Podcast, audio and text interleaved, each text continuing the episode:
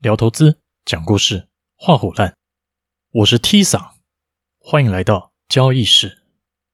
最近看到很多在讲小资族投资的，基本上呢，除非是那种天生不愁吃穿，本来就过得蛮爽的，刚好家里又有人赞助你，什么念完书先丢个三五百万给你投资，还顺便带套房，不用担心住的地方短期之内也不用担心没钱生活的那一种。我相信大部分的人应该都是从存一点钱开始，慢慢累积，然后再接触投资。就是常听到的那种小资族了。这几年一直听到各种媒体、报章、杂志跟你说什么“你不理财，财不理你”，叫你要投资啊，不投资领死薪水就真的死了。于是越来越多的小资族想要开始接触买股票、买基金、买什么挖哥的，希望自己可以跳出领死薪水、存钱度日的仓鼠圈圈。但是这一切有我们想的那么美好吗？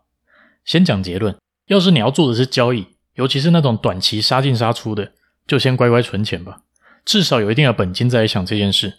要是你做的是长期投资，可以慢慢累积，买的不卖的那一种，那照一个不影响自己生活的比例，一点一点投入，这样是蛮好的。我这样讲可能就有人反驳：难道没钱就不能投资吗？不是有那些书上说什么三千块买基金，一万块教你买美股什么的？不是很多人都在宣扬那种某些商品或者某些市场不需要太高的进入门槛，让新手或者小资族可以不用觉得投资离自己很远吗？我这样说吧。要是你的目标是一直买一直买，打算长期买入、长期持有，或是那种定期定额持续买进，这样的话当然没有问题，因为这一类的行为是属于累积的行为，资金多寡对于短期的影响相对小很多，所以我也蛮建议资金没有那么多的朋友可以持续买入一些涵盖范围比较广的 ETF。但我相信大部分我的听众要做的比较不是单纯买入持有，比较多的是想要透过投资交易去获利。那对于这样的族群又该怎么办呢？是不是真的没有钱就没有办法交易？倒也不是。不过这边我要先讲一个故事。之前曾经看到一个澳门在分析赌客背景的文章，把赌客的年龄啊、下注金额啊、性别，还有常不常去赌场这些东西做一个统计，然后发现非常客就是不常去的这种人，投注金额平均不会太高。这个背后有可能是这个不常去赌场的人，就是去赌场玩玩的而已，小赌怡情这样子，丢一点点钱，碰碰运气，看能不能赚一些钱这样子。另外一种可能就是这些人只能投注小金额，也就是没什么钱下注的人，或是不愿意花钱下注的人。那第一种人刚刚讲的，可能就只是来随便玩玩的。另外一种不愿意花钱下注的人，即使下注可能也下很少，这种本身出现在赌场的可能性就会比较小一点。所以真的说起来，偏向第一种的消费者应该比较多。那剩下的呢，就是有一点钱想要靠赌博翻身的。因为我已经穷到快被鬼抓走了，手上只剩下一百块。我花五十块钱吃饭，把另外五十块钱省下来去当下一餐，还不如把这五十块拿去赌一个机会，看会不会翻个五倍十倍。中了的话，我就有午餐或者十餐的钱可以吃饭了。但是通常这样想，十之八九的结果就是把这五十块输掉。好一点的就只输这五十块，惨一点的就是又想办法借钱去想要把钱赚回来，结果赔得更惨。这就跟有些人会一直去买乐透，期待一个中奖率很低但是可以翻身的机会类似。那这跟交易有什么关系呢？我相信大家应该同意“钱多好办事”这句话。投资的时候也是，钱多你可以做的事情就很多，你可以做的弹性就会很高。钱少的时候遇到状况，可能连调整都没办法调整，就是输赢一翻两瞪眼。可是偏偏没有钱的人都会想要去干这件事情，就是赌那种机会不高，但是中了可以翻身的情况。所以说，小资主要投资，要做交易，又要短期获利，又想要翻很多倍赚很多钱。直接告诉你一句话：洗洗睡比较实际。你说难道没有小资金翻转然后赚很多钱的例子吗？当然有，但要是心态是刚刚讲的这一种，因为我钱少，所以我要先翻倍，然后短期赚到之后再说。要是是这样的心态，我没有看过一个有好下场的。这理由很简单啊，因为你根本就是单纯在赌翻倍而已。就算给你赌对一次，你会不会想说，我五千变成五万了，翻了十倍了，那我就乖乖用五万继续慢慢做就好？不会啊。多的是觉得五千到五万不是运气好，是自己厉害。那五万到五十万也有可能，然后就拼了。那你拼完之后就死了，又回去存那五千块。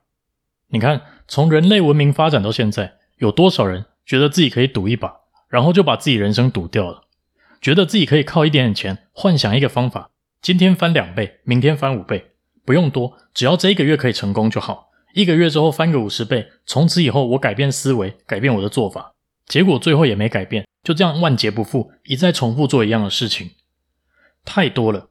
因为这种人心态从根本上就是有问题。来想一下我们之前曾经聊到的投资行为的组成。投资是有很多次交易累积起来，赚赚赔赔，最后多赚一点少赔一点，时间长了就获利了。但是你只有一点资金，想要靠几次成功的交易把本金扩大，你要不要算算看？以你看市场的准确程度，连续赢五次的几率有多少？那要是输了，你又愿意输掉多少钱？是不是这种赌法常常输了就没有办法再进行下一次交易了？那去用一个几率很低的行为赌一个输了就 GG 的情境，那肯定大部分的情况都只会输光而已啊。那要是你投入的资金本身就已经是救命钱了，拿着生活开销来做交易，都先不论会不会有怕输的压力，光是输了就没了，输了就会让自己过得更拮据，这样子对于交易的容错率只会更低而已。最近常看到市面上有那些跟你说一万块入市，每天几分钟从外汇市场赚零用钱，甚至鼓吹无本当冲的这些做法，或许可以获利，但不代表小资族适合用这些方法交易。除了刚刚提到的那些情况，一个最简单的就是你投入一点点钱，每天只赚这一千块、两千块，那看错的时候你要怎么停损？停损五百块吗？那获利的时候都只吃几个价格跳动，是不是看错一两档价格就要停损呢？那不是的话，你是不是停损空间比停利空间还要大呢？那这样长期下来，你的胜率要有多高才可以维持你的获利？至于无本当中，我是觉得这个是最不值得做的事情。不是说这个方法不能获利，所有的方法其实都能获利，只是模式不同而已。但是无本当中要承担的风险实在很高。我这样讲，又会有人问说：不对啊，无本当中我当天都冲掉了，又不用交割，获利就是差额交割，赚钱领钱，赔钱付钱这样子。可是无本当冲大部分做的族群，都是资金本来就很少的族群，这些人想的可能都是我可以不需要用多大的本金就可以获利了，实际上做的都是靠我又赔钱了，我又要补钱进去了。尤其这一类的族群很容易觉得，反正我是无本，我只要赚个五块钱也是多赚的，所以很容易每天都在想着我赚一点点就好，赚一点点就跑。但真正账面在亏损的时候，都不愿意把亏损平掉，而是想说我只要熬到它赚回来一点点，我就赢了。结果最后是怎样？就是赚都只赚一点点，赔都赔一堆。当然，有一些商品的本质就是可以利用一些小资金去操作，例如说选择权的买方或者选择权的价差，本身可以透过很小的资金操作。但可以用很小的资金操作是一回事，是不是能只用很小的资金做又是另外一回事。所以我个人的建议啦，还是觉得小资族可以先存到一定的钱，再来想要怎么做。诶，你要知道，市场不会因为你没做这一段就消失了。这个月没赚到钱，从此以后获利的机会就没了。你的人生也不会因为你现在没赚到钱，以后就赚不了钱了。所以真的不要急，不要一股脑就冲进市场只想赚钱，看别人都赚钱，自己也想赚钱，然后告诉自己说我不贪心，我只要赚一点点就好了，没有关系。最好的情况是扣掉你的生活开销，你有一部分的紧急备用金，让你可以在突发状况之下，还能让自己没有收入好好度过一段时间。我例如说三个月好了。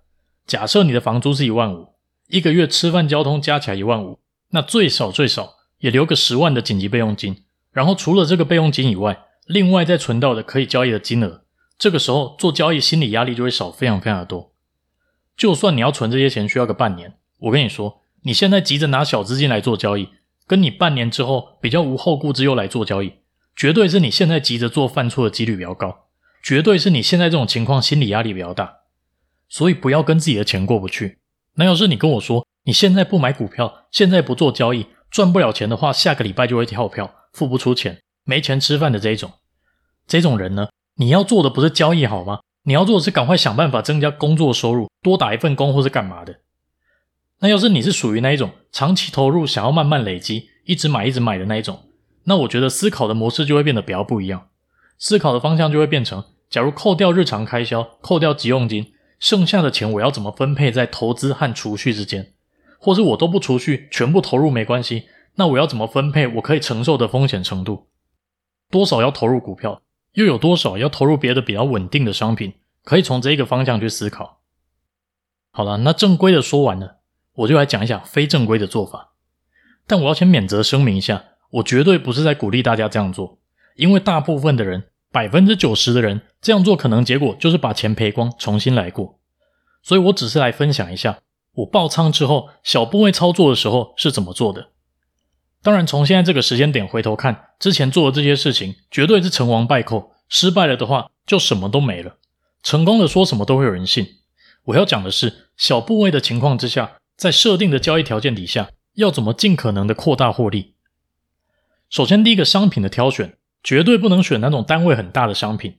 像以前零股交易还不能在盘中交易的时候，台湾的股票就是属于单位很大的商品，因为他一次要买一张嘛。啊，我他妈买一张就没钱了，那不就等于用一次交易在赌他赚钱赔钱吗？是有啥好分享？所以我那个时候用的是保证金交易。透过 CFD 价差合约去操作，因为价差合约的最小交易单位可以切得很小，所以在调整上会比较好做。基本上呢，要把交易单位切得很小，就是因为其实我是等比例在缩小我平常的交易行为，尽可能的在风险控管还有资金控管上面，一样遵循我原本部位比较大的时候的交易模式。再来就是要耐得住性子等待，其实这对我来说是最难做到的。交易久了。很多行情都会勾起自己各种不同交易策略的设定。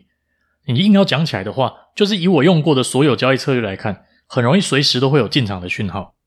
但是就跟我说的一样，在资金小的情况之下，容错率很低，你只能挑自己最有把握的事情来做。假设你设定了几个条件可以满足进场条件，那就好好等到这些条件都满足了再说，甚至是等到条件都满足了，再等看看能不能出现更好的价格。假如没做到就算了。第二个就是把单一笔交易的停损占资金总额的比例拉高。我要强调一下，这是因为小资金操作，加上要想办法扩大获利，所以才会这样做。